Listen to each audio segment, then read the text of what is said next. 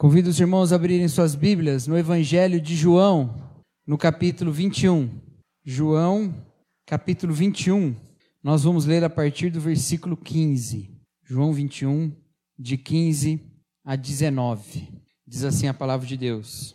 Depois de comerem, Jesus perguntou a Simão Pedro: Simão, filho de João, você me ama mais do que estes? Disse ele: Sim, Senhor, tu sabes que te amo. Disse Jesus: Cuide dos meus cordeiros. Novamente, Jesus disse: Simão, filho de João, você me ama? Ele respondeu: Sim, Senhor, tu sabes que te amo. Disse Jesus: Pastorei as minhas ovelhas. Pela terceira vez ele disse: Simão, filho de João, você me ama? Pedro ficou magoado por Jesus lhe ter perguntado pela terceira vez: Você me ama? Ele disse: Senhor, tu sabes todas as coisas e sabes que te amo. Disse-lhes Jesus: cuide das minhas ovelhas. Digo-lhe a verdade: quando você era mais jovem, vestia-se e ia para onde queria, mas quando for velho, estenderá as mãos e outra pessoa o vestirá e o levará para onde você não deseja ir. Jesus disse isso para indicar o tipo de morte com a qual Pedro iria glorificar a Deus. E então lhe disse: Siga-me. Essa é a nossa última mensagem dessa série que nós chamamos de Perguntas de Deus. E essa é a última pergunta que nós vamos ver. A pergunta do Deus Filho: Tu me amas? Pergunta feita por Jesus a Pedro nesse final do seu ministério terreno. Ele pergunta: Tu me amas? Essa é a pergunta que a gente vai encarar hoje como sendo feita para nós. É óbvio que Deus conhece os nossos corações e é óbvio que Jesus conhecia o coração de Pedro mais de uma vez na Escritura aparece o texto dizendo: Jesus conhecendo-lhes os corações, ou Jesus sabendo o que estavam pensando. Jesus não precisava, olha, estou com eco aí, ó. Jesus não precisava fazer essa pergunta se a sua dúvida era sobre o amor de Pedro. Jesus não precisava fazer essa pergunta, inclusive, para provocar em Pedro algum tipo de prova de amor. Sabe aquela coisa? Hoje é dia dos namorados, né? Sabe aquela coisa que namorado e a namorada fazem às vezes, né? Você me ama mesmo? Amo? Então prova. Não é esse tipo de pergunta que Jesus está fazendo aqui. Não é esse tipo de pergunta. Jesus pergunta para Simão se ele o amava. E de todas as perguntas que nós vimos nessa série, essa é a mais importante. Nós vimos muitas perguntas muito importantes. Onde está você? Onde está o seu irmão? Onde você estava quando eu criei as estrelas? Quem eu enviarei? É? Muitas e muitas perguntas de Deus para nós. Mas essa é a maior delas, porque a lei dizia que o maior mandamento era amar a Deus, não é? Então a resposta, se nós amamos a Deus, é a resposta fundamental da vida. É o primeiro mandamento. Tu me amas? E como todas as outras perguntas, essa não é uma pergunta em que Jesus está querendo saber alguma coisa que ele não sabe, porque ele sabe. Essa é uma pergunta que nos coloca no lugar de refletir o quanto e como nós amamos a Jesus. Esse texto tem muitos detalhes muito interessantes, nós vamos ver alguns deles aqui. Mas antes, eu quero abrir uma abrir um, um parênteses mais ou menos. Vocês tenham paciência, tá? Vai ser uma parte chata agora, tá bom? Mas eu prometo que vai ser rápido. Na tentativa de entender por que, que Jesus pergunta três vezes para João se ele ama ou se ele não ama, algumas pessoas levantaram algumas hipóteses de explicação. E uma das mais famosas, e possivelmente alguns de vocês já ouviram, é que Jesus usa duas palavras diferentes para amor aqui. Já ouviram isso, né? Jesus usa a palavra ágape e a palavra filéu, né? o amor ágape e o amor filéu. Então, em grego, ele usaria esses dois tipos de palavra para amor. Mas, na verdade, nesse diálogo, Jesus usa muitos pares de sinônimo, e Pedro também. Então, ele fala: Tu me amas, apacenta minhas ovelhas, cuida dos meus cordeiros. Em grego, são palavras diferentes também. Ele usa quatro pares de sinônimos. E os outros três a gente não se importa muito, mas esse do amor a gente tira como se fosse um sentido, né? Um sentido profundo e tal. Mas ao que tudo indica, e olhando a maneira como João escreve essas palavras em outros textos, ele está simplesmente usando tanto filéu quanto ágape de maneira intercambiável e sinônimo, tá? Então, durante a história da interpretação desse texto, teve teólogo que falou: olha, Jesus usou uma palavra de um amor mais profundo. E o outro teólogo falou: olha, Jesus usou uma palavra de um amor mais raso. então, todo tipo de interpretação já se fez em cima dessas palavras, mas a questão aqui é outra. E a gente vai olhar qual é a questão aqui, tá bom? Fecha parênteses, vamos voltar para o texto. O que é está acontecendo aqui? Jesus faz uma pergunta, e essa pergunta é uma pergunta muito estranha. Ele não fala só, Simão, tu me amas ele fala: Simão, tu me amas mais do que estes. Quem são estes? São os outros discípulos. Tu me amas mais do que estes? Estes me amam menos do que você? O seu amor por mim é maior do que o amor que estes têm por mim? Curiosa essa pergunta. Como é que a gente pode dizer se a gente ama mais do que o outro? Como é que Pedro poderia saber se ele ama Jesus mais do que os outros? Baseado em que ele poderia afirmar quem ama mais ou quem ama menos Jesus? Ele não tinha como responder essa pergunta. Simão, tu me amas mais do que estes? Ele podia responder, Senhor, eu te amo bastante. Eu não sei o quanto essa galera te ama aí, mas eu. Acontece que em outro momento, Pedro não teve muitas reservas em falar para Jesus que ele amava mais do que qualquer outro. Lá no capítulo 13. Vai lá no capítulo 13. Volta um pouquinho aí. João, capítulo 13. A partir do versículo 36, começa um diálogo entre Pedro e Jesus. Pedro é Simão, né? O mesmo nome, né? Pedro é o nome grego que Jesus dá a ele, né? Na verdade, Jesus dá um nome aramaico, Cefas, né? E aí, em grego é Pedro, por isso que aparece Pedro aqui para nós, porque o texto é escrito em grego. Mas veja, olha lá, a partir do versículo 36. Simão Pedro lhe perguntou: Senhor, para onde vais? Jesus respondeu: Para onde eu vou, vocês não podem seguir-me agora, mas me seguirão mais tarde, ok? Olha aí a pergunta. Aí Pedro disse: Senhor, por que não posso seguir-te agora? darei a minha vida por ti. darei a minha vida por ti. E aí Jesus mostra que não é bem assim. Ele diz: Então Jesus respondeu: Você dará a vida por mim? Asseguro-lhe que antes que o galo cante, você me negará três vezes. Entendeu?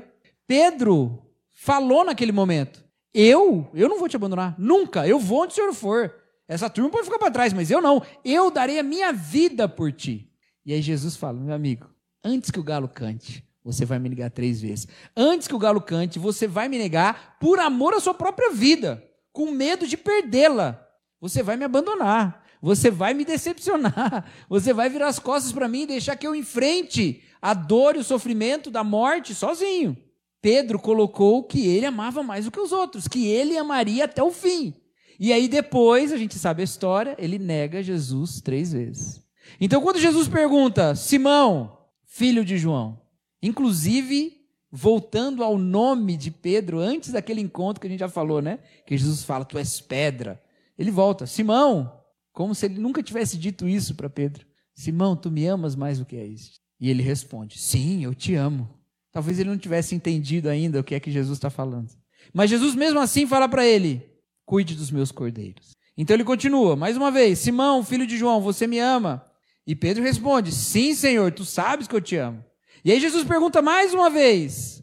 Ele diz antes, né? Pastorei minhas ovelhas. E depois ele pergunta mais uma vez: Simão, filho de João, você me ama? E aí o texto diz que ele ficou triste, que ele ficou magoado. A NVI fala que ele ficou magoado, né? Que ele ficou triste. E ele ficou triste porque era a terceira vez que Jesus perguntava para ele. Por quê? É como se ele falasse: oh, Senhor, já falei três vezes, o senhor não está acreditando? Não, não.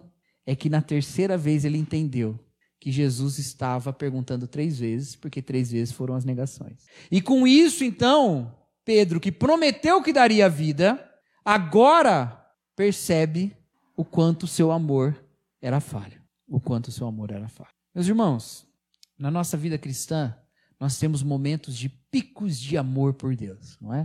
Você deve se lembrar de momentos em que você estava apegado a Deus, apegado à obra do Senhor. E naquele momento você diz: Senhor, me envia para qualquer lugar. Eu tenho um amigo que é, que é missionário. Vocês conhecem ele, eu não vou falar o nome não, porque eu não sei se eu posso contar essa história. Mas, Mas ele tinha uma expressão que ele falava quando estava se preparando para o campo missionário, ele tinha uma expressão, que era uma oração que ele fazia, que era assim: fuzila-me, ó Deus. É, fuzila-me, ó Deus. Mande-me para o pior lugar do mundo, era o que ele falava. Fuzila-me, Deus, mande-me para o pior lugar do mundo. E ele conta esse testemunho. Eu não vou contar porque um dia ele vai contar para vocês aqui. Ele já não contou. Mas fuzila-me, Deus, mande para o pior lugar do mundo. E aí um dia ele percebeu que não era bem aquilo que ele queria, porque ele estava num lugar que para ele era o pior do mundo. E naquele dia ele entendeu que aquela obra era a obra de Deus. Pedro era esse cara impulsivo. Senhor, eu vou dar a minha vida pelo Senhor. Mas aí na hora de dar a vida, ele não deu a vida. Acontece que Jesus já sabia que isso ia acontecer e mesmo assim não o abandonou. Nós, em determinados momentos da nossa vida, encontramos um pico de amor por Deus, de dedicação. Nós olhamos para trás e percebemos como nós éramos, éramos, apegados ao ministério, como nós éramos apegados ao serviço do Senhor, e pensavam: Senhor, se o Senhor quiser me mandar lá para o meio do povo que mais odeia os cristãos, me manda, que eu vou lá pregar o Evangelho. Mas aí, na hora de afirmar a fidelidade a Deus, em contextos muito menos arriscados, nos quais nós vivemos, nós demos para trás. Nós não continuamos. Eu testemunho, Senhor, lá no meio do Afeganistão, dominado pelo Talibã.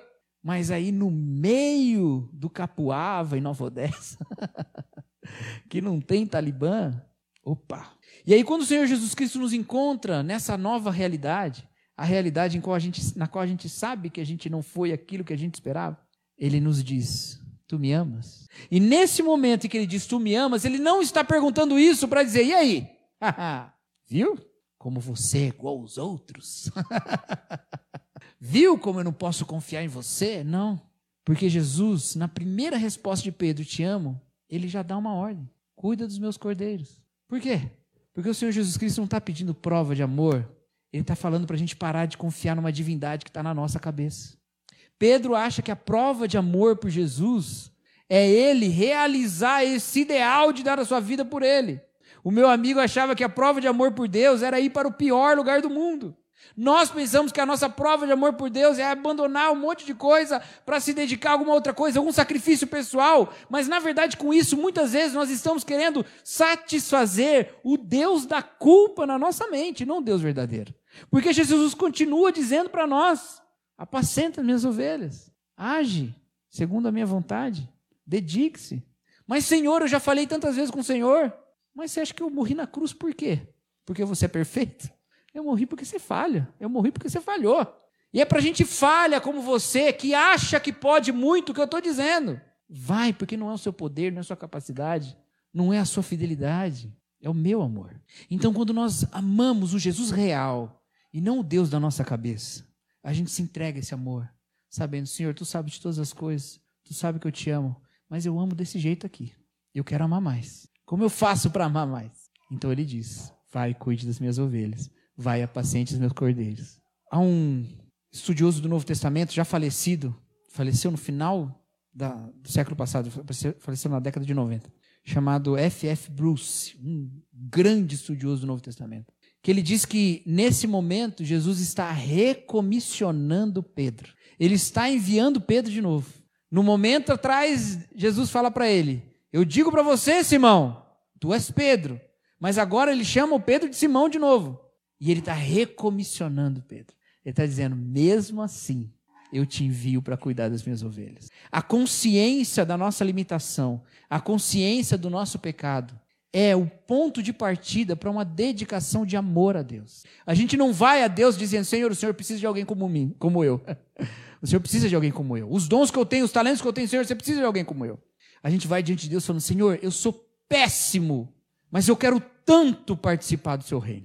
Eu quero tanto participar da sua obra. Eu te amo tanto, eu quero tanto que o Senhor me use para a sua vontade. Que péssimo como eu sou, eu estou aqui diante do Senhor.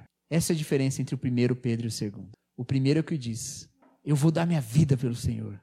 É o que diz: Nós nunca deixaremos que o Senhor seja preso e morto. Mas o segundo Pedro é, é o que fala: Senhor, tu sabes de todas as coisas. Mas há um outro detalhe interessante nesse texto, que alguns intérpretes destacam, que é o seguinte: Pedro falou: Eu vou dar minha vida por você, eu dou minha vida pelo Senhor. E Jesus disse: Você não vai dar sua vida porque você vai me negar. Na hora de dar vida, você vai me negar. Mas aqui, em que quando Pedro afirma três vezes o amor por Jesus, Jesus fala: Você vai dar sua vida por mim. Por quê? A continuação do texto, ali no versículo 18. Digo-lhe a verdade: quando você era mais jovem, vestia-se e ia para onde queria. Mas quando for velho, estenderá as mãos e outra pessoa o vestirá e o levará para onde você não deseja ir. Jesus disse isso para indicar o tipo de morte com a qual Pedro glorific iria glorificar a Deus. Veja, aqui tem, um, tem um, uma coisa interessante. Primeiro, nesse versículo 19, João está retomando o que ele já tinha escrito sobre o que Jesus falou lá no capítulo 12, versículo 33. Jesus fala que ele vai ser levantado da terra, e aí João escreve: Ele disse isso para revelar qual é o tipo de morte com a qual morreria. E João lá está falando sobre a crucificação de Cristo. Aqui João está falando sobre a morte de Pedro, que nós sabemos por documentos posteriores, como a carta de Clemente, como os textos de Tertuliano, Eusébio, até o apócrifo Atos de Pedro, que Pedro morreu crucificado por causa do evangelho. Então, quando Pedro falou, eu te amo mais do que todo mundo e vou morrer pelo Senhor, Jesus disse, você não vai morrer nada, você vai me negar. Mas quando Pedro fala, Senhor, tu sabe todas as coisas, eu te amo, Jesus fala, você vai morrer. Você vai morrer por amor a mim. E uma das ideias aqui é que quando Jesus está usando essa linguagem do mais jovem e o mais velho, quando você era mais jovem, você ia para onde você quisesse, mas quando for mais velho, você não vai para onde você quer. E sabendo que João foi escrito bem depois da morte de Pedro, e que os leitores de João sabiam que Pedro tinha morrido e que ele tinha morrido crucificado, a ideia é que João está subvertendo um dito. Um dito que dizia: o mais jovem faz o que quer, mas o mais velho não pode nem se vestir. E João está falando: no caso de Pedro, não foi bem isso, porque Pedro não chegou a ficar velho. Ele ficou mais velho, né? Mas não ficou muito velho, ele morreu antes. E morreu crucificado. Mesmo assim, ele foi levado para onde ele não queria ir. Para onde? Para a cruz. E ele estendeu a mão, um tipo de frase que é super estranha na língua original.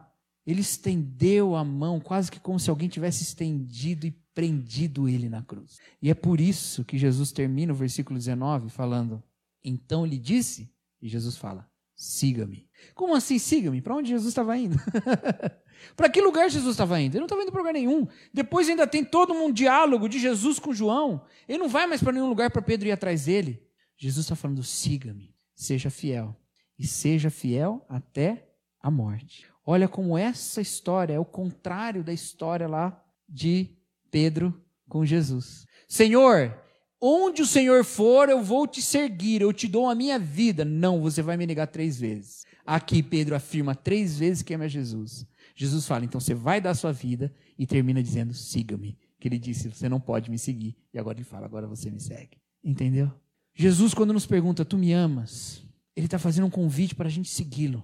Ele está falando, o seu amor é um amor para me seguir. E a gente pode falar, Senhor, com certeza, pode confiar, eu sou um amor, eu tenho um amor profundo pelo Senhor. Eu vou te dar uma prova de amor que o Senhor nunca mais vai duvidar.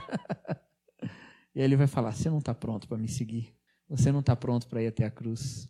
Você não está me amando. Você ama um Deus da sua cabeça. Mas no momento em que a gente decepciona o Deus da nossa cabeça. E a gente acha que frustrou Jesus. E a gente acha que a gente falhou na nossa missão. E que a gente está quebrado. E que a gente não pode mais caminhar no Evangelho. Jesus vem e fala: agora sim. Agora sim você está do jeito que eu quero. Agora sim você entendeu que não é pelo seu poder. Agora sim você entendeu que é pela minha mão. Siga-me, siga-me. Nem que seja para morrer. Meus irmãos, Jesus nos pergunta hoje: Tu me amas? E nós devemos ser sinceros. Senhor, eu te amo desse jeito aqui. eu quero te amar mais. Ensina-me a querer te querer. Agostinho tinha essas frases desse jeito, né? Me ensina-me a querer te amar. eu quero querer te amar. Eu quero querer te amar, Deus. Mas eu só te amo desse jeito até agora. Mas eu quero querer te amar. Eu quero te amar mais. Ensina-me, Senhor. E Jesus promove em nós o amor, que é o amor de Deus por Ele mesmo, que é o amor com o qual o Filho ama o Pai e com, que, com o qual nós amamos o Filho. E isso se manifesta de maneira concreta, não é um mero sentimento. Quando João fala, eu te amo e vou provar isso concretamente, entregando a minha vida, Jesus falou: olha, se você acha que você vai poder basear na sua obra, você está muito enganado. E você vai me negar três vezes. E agora que João, que Pedro, eu falei João, né? Pedro, desculpa. E agora que Pedro fala, eu te amo, eu te amo, eu te amo. Jesus fala, você vai fazer isso, amando, apacentando e cuidando dos meus cordeirinhos, apacentando as minhas ovelhas. Muitas vezes a gente quer escrever para nós mesmos uma história de abnegação diante de Deus E fazemos isso de uma forma de reafirmar nossa santidade que nos destaca dos outros crentes. Eu quero ser mais santo do que os outros. Eu quero amar mais do que estes. A gente só vai ser satisfeito o dia que a gente provar para a gente mesmo que a gente é melhor do que os outros. A gente só vai se sentir realmente digno de estar diante de Deus o dia que os outros testemunharem. Não, santo é ele lá. Santo é o fulano. Ele é que é santo. Senhor, até eles reconhecem que eu amo o Senhor mais do que eles. Mas aí Jesus fala: É a mim que você ama? Então é a eles que você vai servir. Entendeu? Igreja não é lugar da gente ficar destacando que ama mais a Deus do que os outros.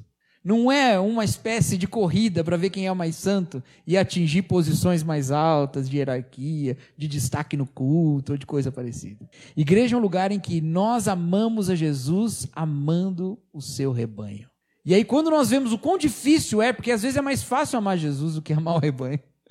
Quando a gente vê quão difícil é, e a gente se sente quebrado e frustrado, Jesus fala: continua amando o meu rebanho, continua amando a minha igreja. E aí a gente fala: Senhor, é assim, é assim que eu estou, é assim que eu vou amar. Eu não programei que essa mensagem seria no dia do pastor, e eu não programei que essa mensagem seria com essa tipo de. Eu, vou ser bem sincero para os irmãos, eu entendi esse texto completamente diferente até eu estudá-lo de novo essa semana. A gente faz um estudo superficial para as nossas séries, e depois a gente vai profundo na semana da pregação, terminar de fazer a mensagem mesmo. E essa mensagem virou de ponta cabeça. Eu achei que eu ia pregar uma coisa e já estava pregando outra. Mas isso mexeu muito comigo.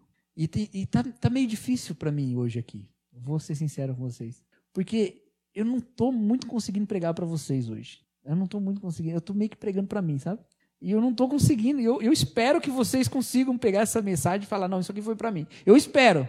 Eu espero. Porque eu estou me vendo ali sentado. porque eu já fui esse que disse para Jesus: Senhor, eu morro pelo Senhor.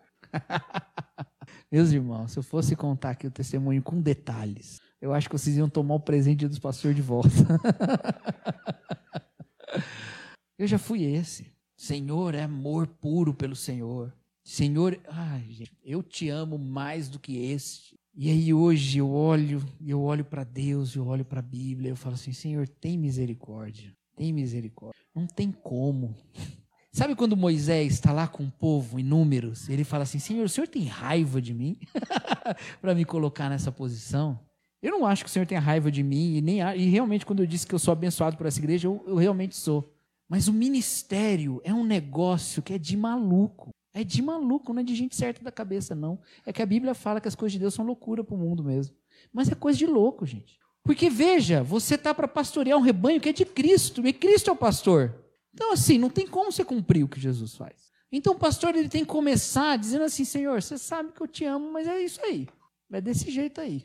Eu quero te amar mais. Eu tenho muita vontade de te amar mais. Só que eu piso na bola direto. Eu escorrego direto. mas é tão bonito a maneira como Jesus fala: apacente os meus cordeirinhos. Alimenta os meus cordeirinhos. Cuida das minhas ovelhas. Isso é especialmente bonito nesse momento, sabe por quê? Porque Jesus acabou de ter dado comida para eles, entendeu? Eles estavam lá pescando, Jesus faz lá e promove uma pesca maravilhosa. Eles trazem o peixe. Pedro, empolgado, carrega a rede sozinho, que não dava nem para um homem carregar sozinho, ele carrega sozinho. É um negócio maravilhoso que acontece lá. E aí Jesus faz um, um café da manhã para eles lá, de peixe. Quem gosta de peixe no café da manhã aqui? A gente não tem muito costume não, né? Mas Jesus faz ali pão, peixe com eles. Eu tenho um pastor amigo meu, pastor Júnior Luna, já pregou aqui algumas vezes, que ele fala que Jesus inventou o McFish, por causa desse texto aqui. Nem tem McFish mais, né? É um pecado. Mas aqui ele... Ele acabou de alimentar, ele acabou de dar alimento para eles. E ele fala assim: E aí, Pedro, você ama, você ama a mim mais do que esses aí? Amo, Senhor. Então você vai e alimenta eles como eu alimento. Aí eu fico olhando que tipo de alimento Jesus dá. E aí eu olho e falo assim, Senhor, eu não sei nem pescar, quanto mais fazer multiplicação de peixe, fazer. Mas aí a gente está numa vida, que é uma vida movida por Jesus. E aí essa loucura de ministério pastoral é movida por Jesus. E essa loucura de igreja, porque a igreja é outra loucura, é movida por Jesus. E aí a gente se reúne aqui como gente que acredita que dá para ter uma comunidade fundamentada no amor de Deus, ainda que a gente tenha todos esses amor em pedaço que a gente tem. a gente, a gente traz, e aí Deus promove um amor que é inexplicável. A gente anda em reconciliação.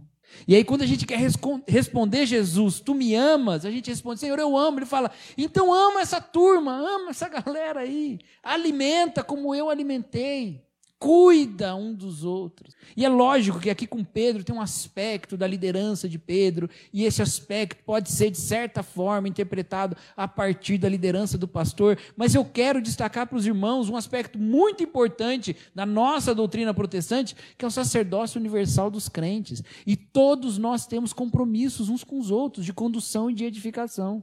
E o pastor com certeza é mais cobrado e será mais cobrado de Deus por isso, mas cada um de nós tem o seu próprio apacenta as minhas ovelhas. Então, se a gente quer amar mais a Deus, se a gente quer se dedicar mais a Jesus Cristo, nós vamos nos entregar uns aos outros.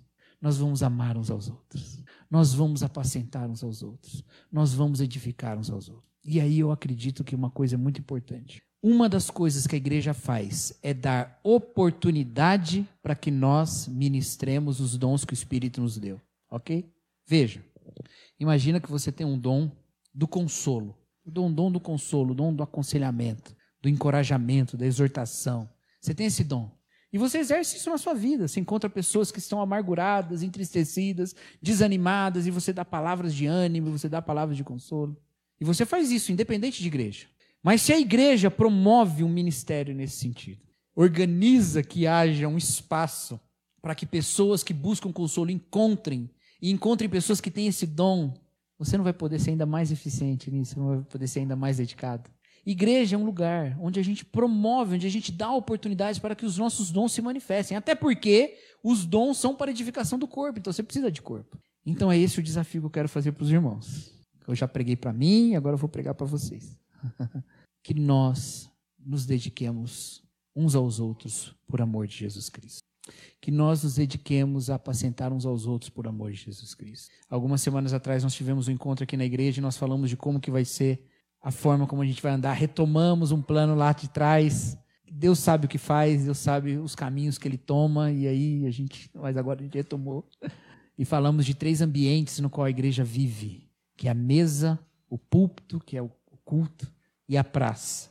As reuniões pequenas de cuidado mútuo, a reunião maior, que é o culto de celebração a Deus, de testemunho, de pregação, de exaltação ao Senhor, e o nosso invadir o mundo com a graça de Deus. E nós vamos ter o momento de nos engajar em cada um desses aspectos, como forma de responder a Jesus Cristo nos perguntando: Tu me amas? Então preste atenção, prepare-se, coloque-se diante de Jesus Cristo, ore ao Senhor, para estar engajado no ministério de Deus, no apacentar mútuo, na edificação mútua. Amém? Falou amém, tem que começar a se preparar. amém, queridos? Vamos nos dedicar a Deus. Senhor Jesus, eu podia e eu devia te amar tanto mais, mas eu sei que quando o bicho pegou, eu te neguei. Quando... Eu posso te dizer, meu irmão, que nada do que você fez é tão decepcionante quanto o apóstolo que andou com Jesus três anos dizer: Nem conheço. E se você acha que você perdeu sua chance, que Jesus virou as costas para você, lembra que para esse Jesus falou: Apacenta as minhas ovelhas. Entendeu? Vamos nos dedicar por amor a Jesus Cristo. Amém?